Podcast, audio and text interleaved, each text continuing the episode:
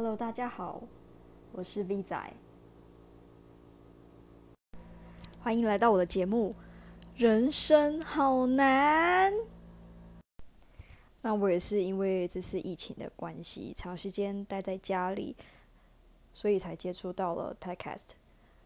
对，然后我听了很多 Podcast 的这个节目，然后我就想说，好像蛮有趣的，我自己也蛮想要录我自己的节目，所以我就制作了这一集。那我相信，在面对这一波疫情当中，其实很多人已经面临到呃即将失业的状态，或是甚至已经公司倒闭，那已经被解雇。所以呢，今天我们要来聊聊员工到底有什么权益。我个人其实待过蛮多家公司的，那我可以了解，其实很多间公司他们都标榜说。诶，它是有符合劳基法的，但是我发现真正有遵守规定的其实很少。那在面临人力要缩减的状态之下，其实公司的角度他是希望员工自己离职，所以他会千方百计的呃要员工填写自愿离职书。那基本上，公司要请员工离开，他必须要提供员工资遣费之外，还要再给他一个非自愿离职证明书。这两个是公司 fire 员工的时候，他必须要给员工的权益。所以我今天要分享的是，公司会用哪一些招数让员工自己放弃自己的权益？他可能就是会用一些很困难。很刁难的手法，然后让员工在争取自己的权益的时候就觉得怎么那么累，人生好难之类的一些很负面的想法，对，很崩溃的情绪。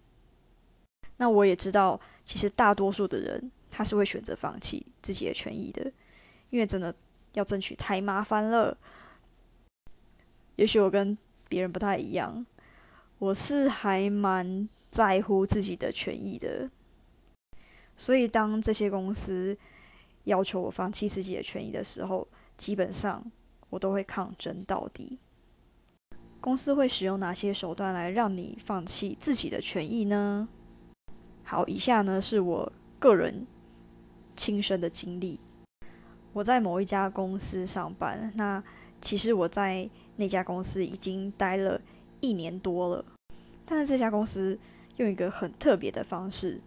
来跟员工签订合约，他每三个月呢都会跟我签一份约定契约。那三个月到了之后，公司会再重新评估要不要继续跟我签合约。好，大家听到这里应该会觉得我是非约定的契约劳工，对吗？其实当下的我也非常怀疑，我不晓得我到底有没有正式劳工的权益。所以我查了非常多的资料，那我也有打去呃劳工局那边去请教他们。那最重要的一点是，我有去查询我的劳保记录。我的劳保记录的确是在同一家公司投保超过一年多的时间，所以我是正式员工没错啊。但是公司就是透过这个把戏，让员工以为。我们不是正式员工，那这间公司呢也很聪明。他说，每一个员工要离开公司之前呢，都要签一份文件，这份文件就叫做自愿离职书。你不觉得很奇怪吗？是公司没有要继续聘用我，但是他却要我签自愿离职书。所以我就开始觉得非常的不合理。我是不晓得大家有没有遇过跟我类似的情况。假设你也遇到了，那我要告诉你，千万不能签。如果你签了，就等于你放弃自己的权益。而且这间公司你都要离开了，有什么好怕的？要走的人最大啊！所以你就都不要签就好了，就打死都不要签。如果公司还要求你要离职之前呢，要请你写辞呈，然后他就会告诉你说，诶，每个离职员工他们都有写辞呈，所以你要离职的话，一定也要写。他是在骗你，辞呈就是代表你自己要走，不做这些事，你才有争取权益的机会。如果你在离开公司，他还是没有给你非自愿离职证明书，还有资遣费的话，那我们有一个方法可以去要到。那就是去劳资调委会申诉。讲到这里啊，我觉得会要员工自己离开的公司啊，他应该不是只有不想给资遣费这么简单而已。你也可以去查一下这家公司到底有没有高薪低报。女生的话，你可以去看这家公司它有没有生理假。我觉得这些很喜欢贪小便宜的公司。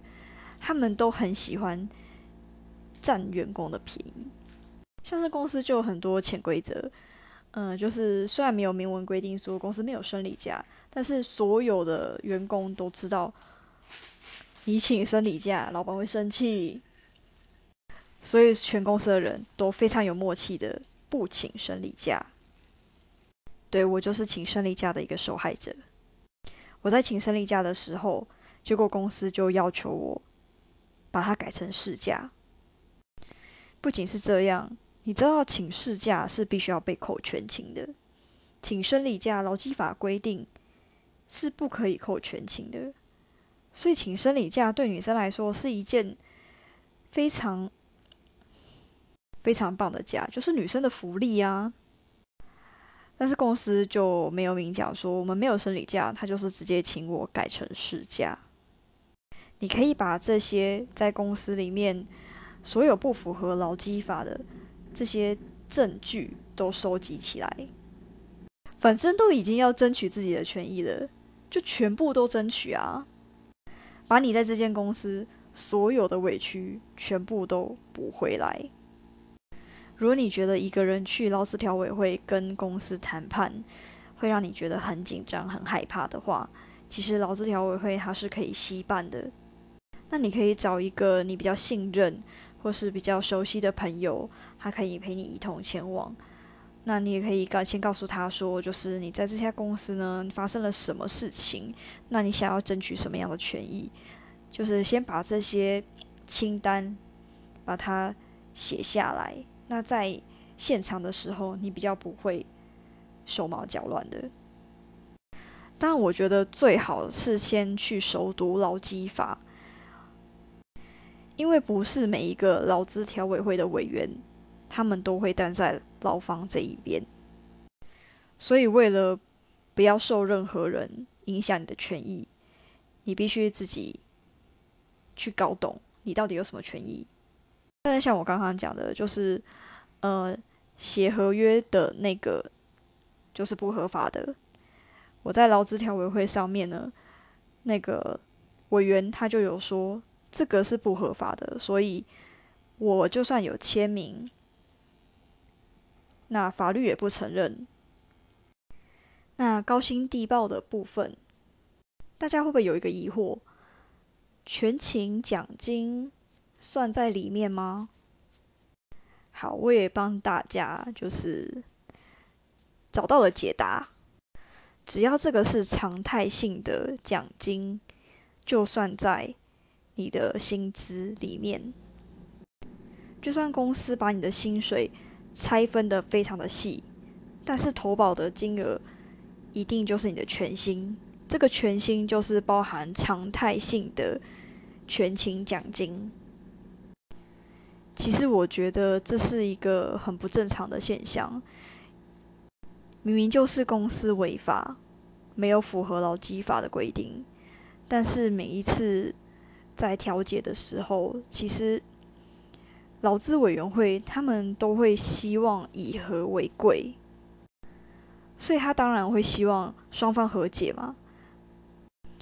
劳方不是只是想要拥有自己的基本权利吗？但是公司就会一直希望可以砍价、可以打折、可以付少一点，那反而是调委会的委员还会跟。资方一起怂恿劳方，就是折中，折中就是打个折嘛。对，打个折我们就和解了。当然，我觉得看个人啦。如果你觉得折中你也可以接受的话，那你就直接和解了。那不然不接受的话，就是等到下一次嘛，就是下一次调解。对，那我记得好像最多是有上限的，调解的次数是有上限的。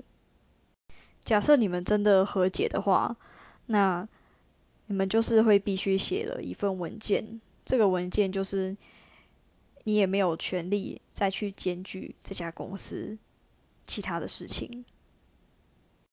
这算是另一个呃可以让公司罚钱的一个方式啊，但前提是你要牺牲你自己的权益。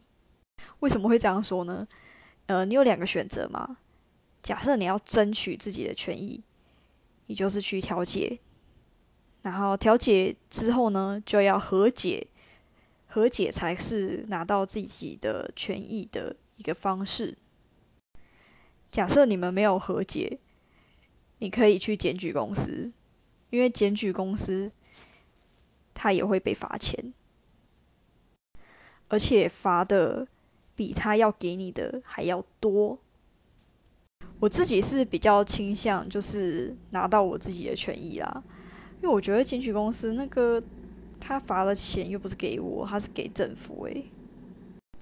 好了，我今天的分享就到这里喽，希望你们喜欢。